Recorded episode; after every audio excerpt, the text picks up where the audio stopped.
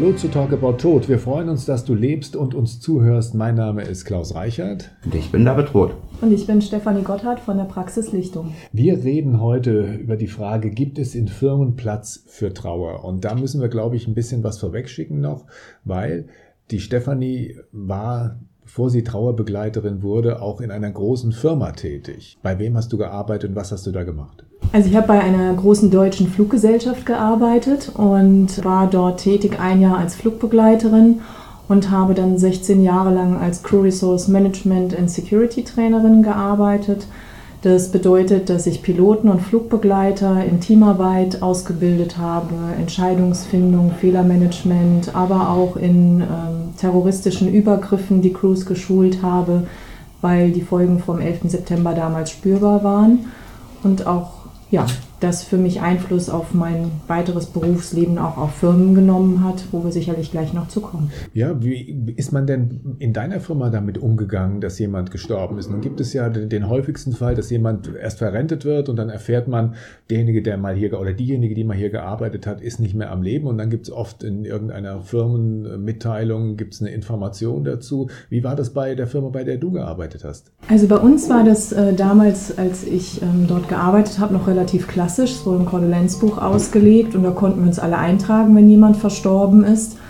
Ähm, ansonsten wurde da eigentlich nicht wirklich viel gemacht zum damaligen Zeitpunkt, wenn jetzt ein Kollege, ein Mitarbeiter verstorben ist, aber das wurde schon im Rahmen der Zeit, wo wir vielleicht vor zehn Jahren auch gewesen sind, schon würdevoll gestaltet mit einer Kerze und ähm, ja, das, was machbar war, wurde gemacht. Was ja üblich ist, ist, dass es irgendwie einen Aushang gibt, wo ein Foto und ein bisschen was aus dem Lebenslauf äh, draufsteht und das hängt dann da eine gewisse Zeit lang und das war es dann auch meistens schon. Oder hast du andere Erfahrungen, David? Ja, also das Thema ist ja oft auch in Firmen teilweise manchmal gar nicht bekannt. Oder wir haben heute teilweise eine sehr spezielle Ansicht zu den Problemen anderer Menschen oder auch zur Privatsphäre.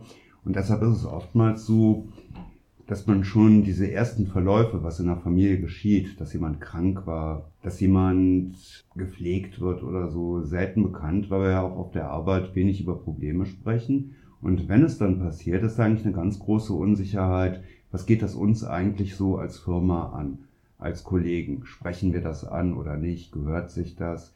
Wie stellen wir uns dem? Und das passiert ja nicht nur, wenn jemand verstirbt, der gerade in der Firma gearbeitet hat, sondern wie gehen wir auch mit jemandem um, wenn einer der Kollegen halt jemanden verliert. Da gab es früher halt in ganz großen Firmen, Stefanie hat in einer riesigen Firma gearbeitet, ne?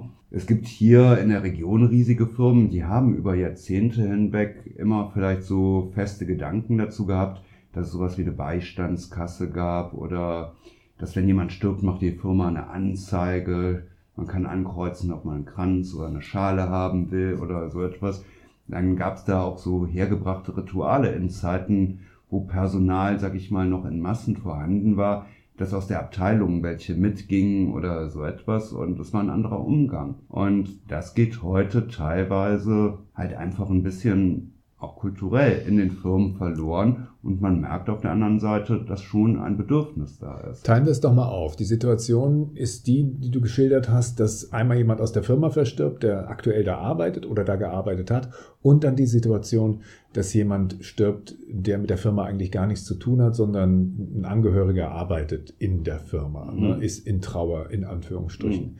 Mhm. Bleiben wir doch mal bei der Situation, dass jemand zunächst mal Mitarbeiter war. Also es gibt das Kondolenzbuch, es gibt die Traueranzeige, die auch üblich ist, wenn jemand lange wo gearbeitet hat. Es gibt dann den Aushang, ne, es gibt im Intranet eine Veröffentlichung. Was könntest du dir denn noch vorstellen, wie man mit der Situation umgehen sollte? Also einmal das Gespräch, wie gesagt, was ich da gerade beschrieben habe, das sind ja eigentlich gerade die alten, großen, etablierten Firmen, die diese Wege haben. Aber nur ein Teil der Menschen sind natürlich in diesen Firmen organisiert. Viele, gerade auch so Richtung Start-up oder jüngere Firmen, wo die auch so eine gewisse Übernahmehistorie haben, da ist vieles von dem verloren gegangen. Ähnlich wie zum Beispiel das Sterbegeld der Krankenkassen, das vor vielen Jahren gekürzt wurde. Und dann hat man auch die Beistandskassen, das ist gerade auch bei einer großen Firma hier in Gladbach geschehen, aufgelöst. All die Menschen, die diese Sachen, die eher so als nicht mit der Produktion und nicht mit der Arbeit befasst sind, einfach ausgesourced und so, dass diese Strukturen dann nicht mehr sind.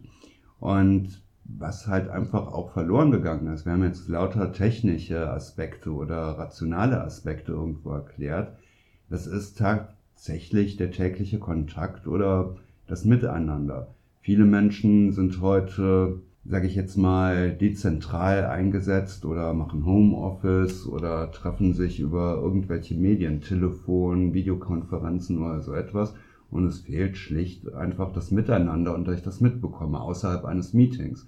Und diese Punkte, die könnte ich mir halt auch in der heutigen Zeit vorstellen, dass auch in einer Firma Gemeinschaft, Verständnis, auch so eine gewisse Anschauung gibt, dass ich auch als Nicht-Betroffener im Umgang mit dem anderen, man spricht ja heute von so schönen Begriffen wie Komfortzone oder ähnlichem, die verlässt und man in den Kontakt miteinander kommt und einfach merkt, das sind Aspekte, die zu dem anderen dazugehören. Stefanie, siehst du das auch, dass sich da was verändert hat und zwar in die falsche Richtung, dass man ähm, ja weniger bereit ist, sich so einer Situation zu stellen und damit umzugehen? Also wie bei Menschen auch, ist in ähm, Firmen, denke ich, das ganz unterschiedlich. Das geht bei Privatpersonen, ist eine andere Reaktion und in unterschiedlichen Firmen halt auch. Ich denke, es ist hilfreich, wenn Firmen aus einem ganz anderen Blickwinkel, wie ich auch mit äh, David zusammen seit einiger Zeit für Firmen verschiedene Dinge anbiete.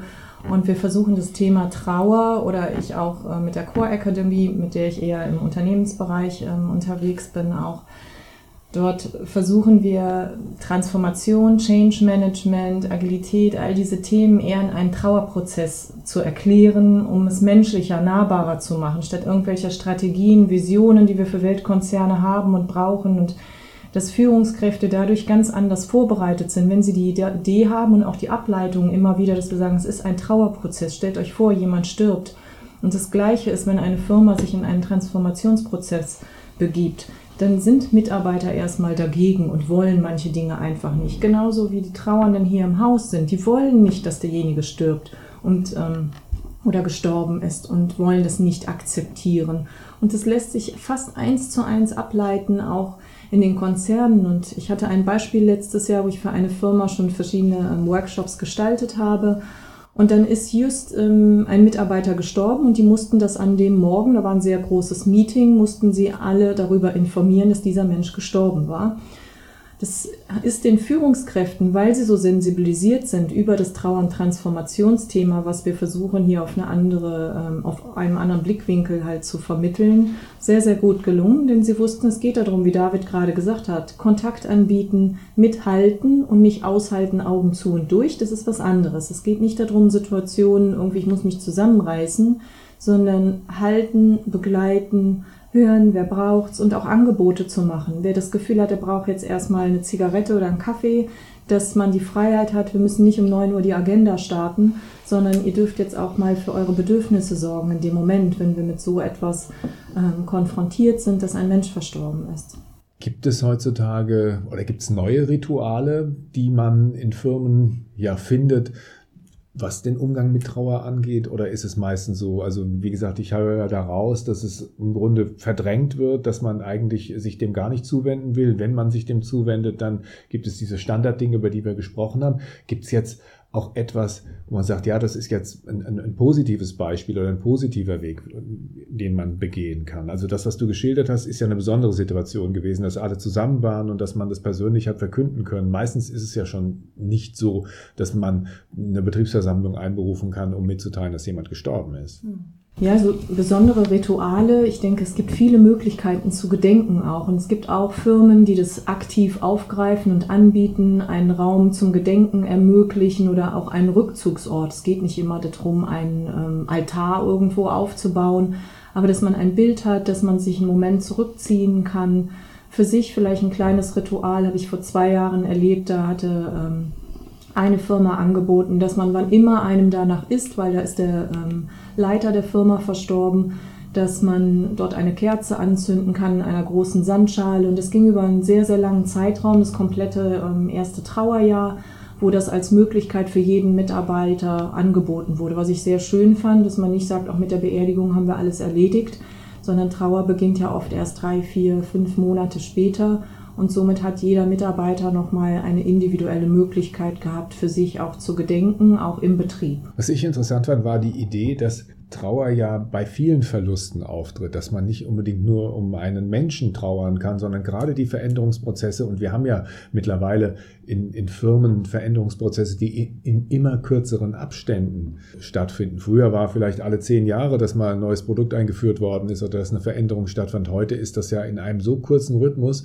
Brauchen nicht die Menschen in Firmen gezielt dann auch eine Art von Trauerbegleitung oder Begleitung in welcher Form auch immer, die sozusagen diese ständigen Veränderungen in irgendeiner Form berücksichtigen. Naja, das wäre wünschenswert, dass wir quasi Transformationsbegleiter, dass man so etwas in der Richtung für Firmen zur Verfügung stellt oder dass Personalleiter sich in der Richtung auch weiterbilden. Und das versuchen wir gerade auch in dem Ausbildungsbereich aufzugreifen, damit Personalleiter die Chance haben, Situationen von Todesfällen in der Firma, aber auch andere Verlustveränderungsprozesse, Change Management aus einer humanistischen Grundhaltung zu begleiten und auch verschiedene Tools haben, um Unterstützung anbieten zu können, akut. David, wie ist das für dich der Gedanke, dass du als Bestatter dann auf einmal auch als Unternehmensberater auftrittst und mit deinem Wissen den Leuten hilfst? Also für uns ist das natürlich spannend und schön, und wir versuchen ja hier auch deutlich mehr als Bestatter zu sein. Also das heißt, dass wir auch versuchen, wieder Impulse und Anregungen auch in die Gesellschaft zu geben und Menschen Mut zu machen, sich mit dem Thema zu befassen. Und da ist gerade die Arbeitswelt und dieses Umfeld natürlich eine große, große Herausforderung, weil dort Gefühle natürlich noch viel weniger als in der Gesellschaft eigentlich erwünscht sind, aber natürlich schlicht einfach vorhanden sind, weil ja einfach Menschen an der Erstellung dieser Leistung, an diesen, ja, ich würde fast eine Firma natürlich auch wie einen Organismus sehen, in diesen Abläufen, da menschelt das überall und das ist natürlich auch wichtig dass diese Abläufe harmonisch sind. Und für uns, wie gesagt, ist das spannend, interessant, aber auch halt eine große Bestätigung zu sehen, wenn das dann gut läuft oder einfach schlicht besser laufen kann, als wie die Situation, wenn man sich ihr nicht stellt, ist, dass das halt auch für alle ganz sinnstiftend ist. In etwa zwei Wochen gibt es die nächste Folge von Talk About Tod. Wenn dir diese Folge gefallen hat, lass gerne ein paar Likes da und abonniere uns. Wenn du Fragen hast, dann schick sie uns über die Facebook-Seite des Bestattungshauses Pützroth oder über info.pützroth.de. Weitere Informationen findest du unter www.pütz-roth.de. Das war's für jetzt. Schön am Leben bleiben und bis bald.